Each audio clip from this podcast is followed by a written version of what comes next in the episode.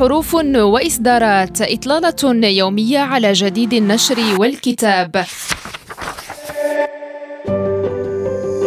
حروف وإصدارات رحلة في عوالم الثقافة والفكر والآداب وحقول المعرفة المختلفة. حروف وإصدارات يوميا مع غزلان شكود على ريم راديو. مستمعينا أهلا بكم إلى حلقة جديدة من حروف وإصدارات.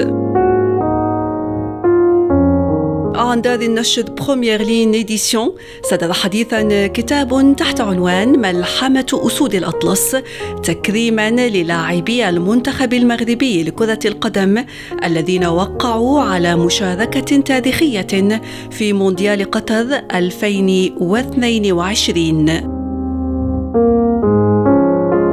وذكرت دار النشر أن هذا الكتاب الذي يقع في 220 صفحة يستعرض الأصداء العالمية التي خلقها هذا الإنجاز الكروي الرائع.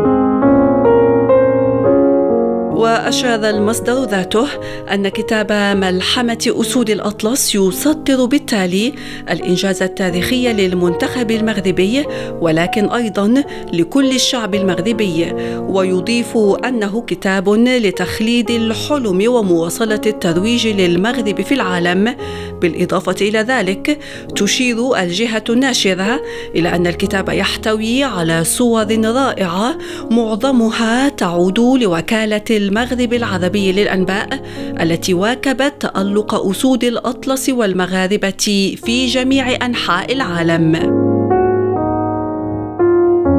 يتناول الكتاب أربعة محاور رئيسية هي ملحمة فريق شجاع وقيم رائعة وحماسة شعب والمغرب يحتفل به في العالم.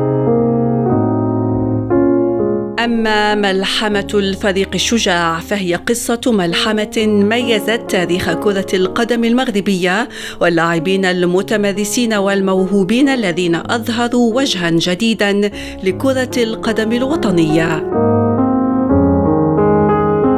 وفيما يتعلق بمحور القيم الرائعة يسلط الكتاب الضوء على القيم التي نقلتها أسود الأطلس التي أبهرت العالم بأسره وكسرت القواعد المعتادة لكرة القدم وقدمت صورة عفوية تجد أسسها في الإسلام وفي الثقافة والتقاليد المغربية. وعن حماسة الشعب يذكر الكتاب بالأعداد الكبيرة للجماهير المغربية في مونديال قطر لدعم المنتخب المغربي في الوقت نفسه في جميع مدن المغرب خرج المغاربة تلقائيا إلى الشوارع للاحتفال بالانتصارات المتتالية للأسود. أخيرا بالنسبة للمغرب يحتفل به في العالم يؤكد الكتاب أن إنجازات أسود الأطلس قد أدهشت العالم بأسره.